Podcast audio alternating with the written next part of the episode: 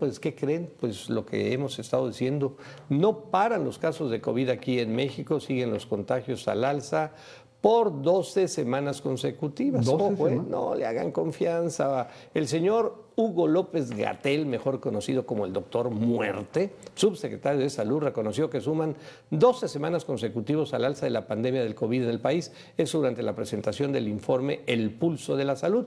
Luego presumió que se tiene un leve registro en las hospitalizaciones y defunciones. Sí, sí, pero ¿qué quieren esperar? ¿A que otra vez venga un contagiadero? No, no, no habla de muerte, de personas que mueren. No, es, el colmo que diga eso, hombre.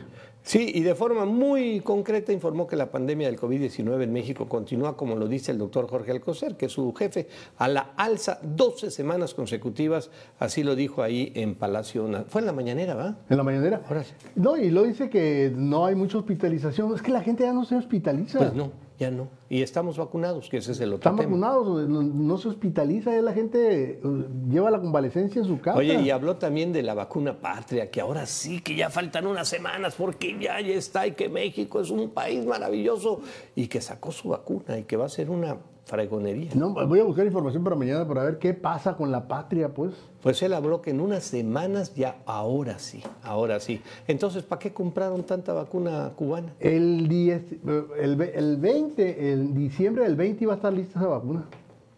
Igual que tantas cosas que promete. Las curvas de La Quijano. curva de Quijano va a estar en mayo. en mayo estar- del 20. iban a estar del lo- 19. no, no, no. Del mayo del 19. Del 19, exactamente. y eran, y son, eran 4 kilómetros. Bueno, Por favor, suscríbase, hágale like a nuestros contenidos.